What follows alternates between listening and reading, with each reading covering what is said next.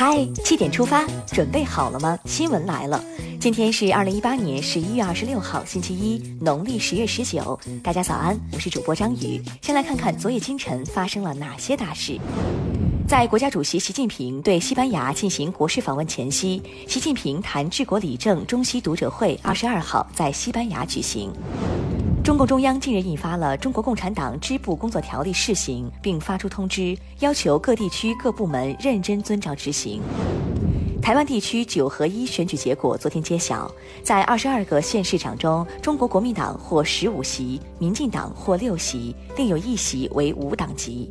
国台办发言人马晓光应询表示，这一结果反映了广大台湾民众希望继续分享两岸关系和平发展红利，希望改善经济民生的强烈愿望。在对两岸关系性质、两岸城市交流性质有正确认知的基础上，我们欢迎台湾更多县市参与两岸城市交流合作。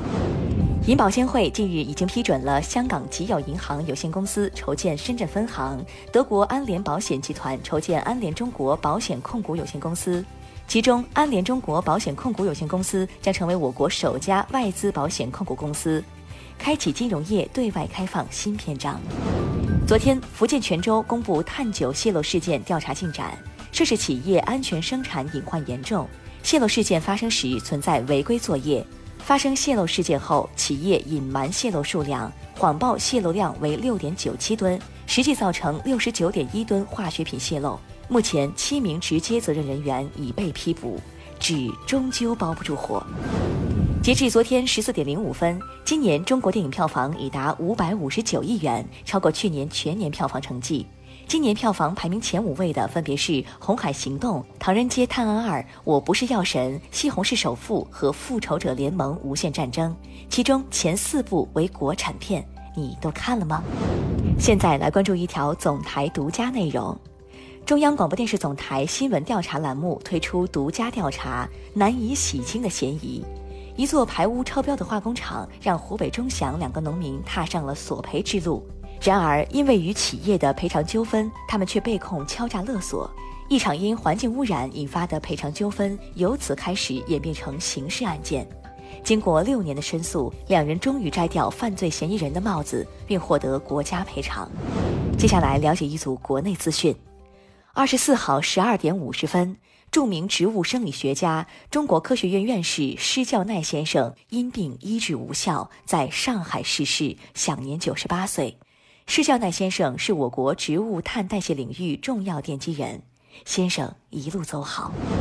中央气象台预计，今天京津冀、河南、山东等地的霾仍将持续，同时一股较强冷空气正自西向东影响我国。未来将给北方带来六到十度的降温，今天夜间起将驱散华北、黄淮等地的霾，室外活动记得戴上口罩。中国人民银行决定于二零一八年十一月二十三号起陆续发行人民币，发行七十周年纪念币和纪念钞一套，其中金质纪念币一枚，面额八十元；银质纪念币两枚，面额分别为三百元和五元；纪念钞一张，面额五十元，均为中华人民共和国法定货币。颜值很高哦。二十四号凌晨两点左右，湖北襄阳消防支队出警途经襄阳北高速收费站时，被工作人员查看证件后，仍被问各种问题。问清后，表示要按程序向上级请示，看能否放行。经一段时间交涉后，消防车终于被放行。然而下高速时又遭遇了同样的问题。应急管理部消防局回应称，消防车出警，收费站需特事特办。妻子患重病期间，丈夫不仅不理不顾，甚至在其病逝后也不回家处理后事。近日，湖南省吉首市人民法院公开审结一起丈夫遗弃重病妻子案，被告人张某某因犯遗弃罪，被判处有期徒刑一年，缓刑两年。河南长葛的黄海霞，一九九三年考取许昌师范，却没收到录取通知书。十几年后，他向有关部门投诉，当年自己的学籍被大伯家的女儿黄风玲顶替。目前，黄风玲在长葛市第一小学任职，仍使用黄海霞这个名字。目前，长葛市纪检委已受理此事，将在三个月内给出调查结果。被调换的不仅是通知书，还是人生道路。雪乡旅游明码标价了。日前，经过整改的中国雪乡旅游风景区已经开园，承诺不宰客，明码标价。然而，有网友按价目表计算，如果将雪乡的三十五个雪上项目玩一遍，每人需要五千三百五十元，再加上吃住行，一家三口要准备两万块钱。网友吐槽：“这是从私下宰客变成明码标价的宰客了。”二十三号，福建泉州一中学对各年级段前五名的学生奖励了一个贴有“感恩、分享、奋进”红色字条的猪蹄。校长称，送猪蹄是希望学生能带回家和父母分享，让学生懂得感恩，同时也是祝他们能金榜题名。读书可以有饭吃，校长没有骗你们吧？看完身边事，让我们把目光转向国际。欧洲理事会主席图斯克昨天表示，欧盟除英国外的二十七国领导人一致通过了英国脱欧协议草案，一致同意开除了。英国牛津经济研究院近日发布报告预测，到二零三五年。中国深圳、天津、上海和重庆四座城市将跻身全球城市经济总量排行榜前十位。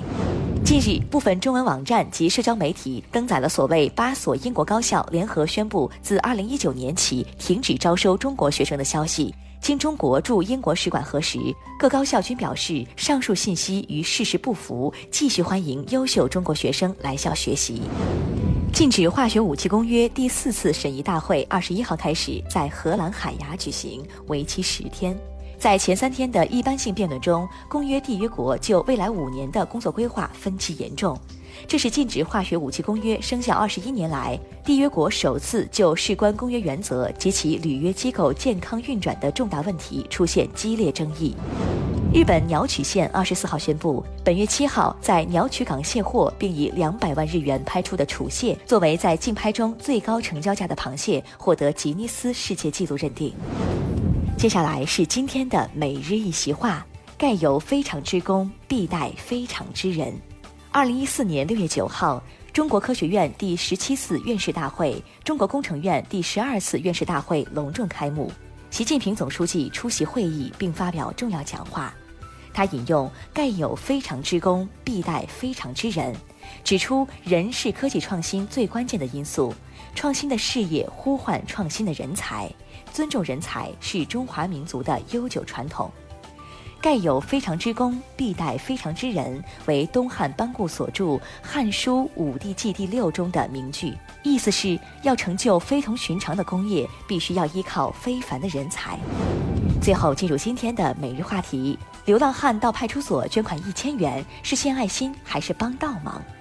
二十三号，浙江宁波一名看似流浪汉的男子拎着一个塑料袋来到派出所，要捐献一千元给困难学子，并表示钱是正规渠道来的，请放心。有网友评论很感动，他完全可以用这一千块钱让自己过得好一点，可是他却选择了捐给贫困学子。也有网友认为，过好自己的日子，不给社会增加负担，就是最大的善举。把自己的日子过成这样，还去捐款是添乱，你怎么看？一起来聊聊吧。好了，今天的七点出发就到这里，更多精彩新闻，请关注央广新闻微信公众号。我们明天再见。